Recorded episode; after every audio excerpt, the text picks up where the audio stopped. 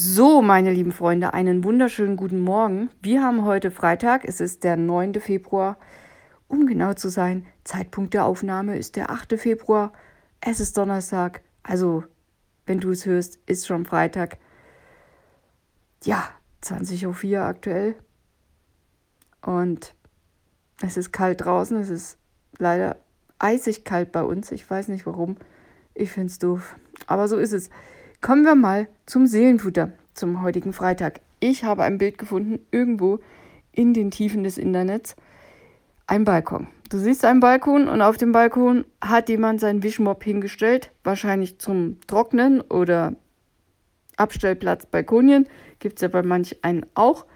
Jedenfalls mit dem Mob nach oben.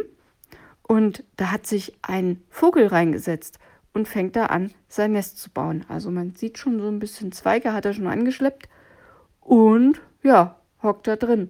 Sieht ganz lustig aus.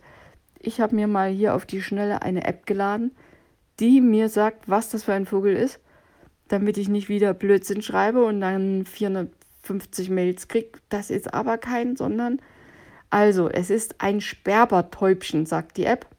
Und es sieht tatsächlich auch so aus.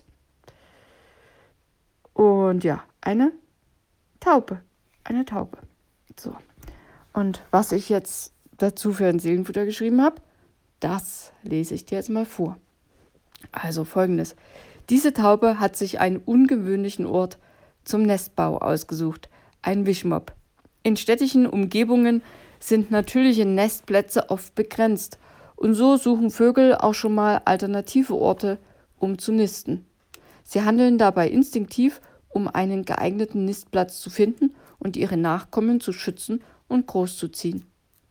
Die Fähigkeit der Taube, sich an unterschiedlichen Umgebungen anzupassen und kreative Nistplätze zu wählen, zeigt, wie flexibel sie ist und irgendwie ja auch sein muss, wenn es ums Überleben in urbanen Lebensräumen geht. Davon können wir doch nur lernen, oder? Wir sind oft so festgefahren in unserem Denken, vielleicht auch zu stur oder zu stolz, um etwas zu ändern. Ja, Veränderung ist erstmal anstrengend, kostet Mut und so weiter. Aber wer sagt denn, dass die Alternative doof sein wird? Außer du selbst vielleicht.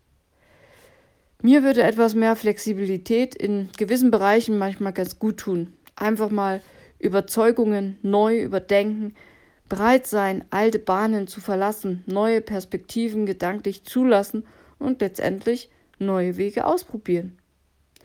Wo bist du festgefahren? Welche neuen Perspektiven könnten sich dir eröffnen, wenn du flexibler wärst?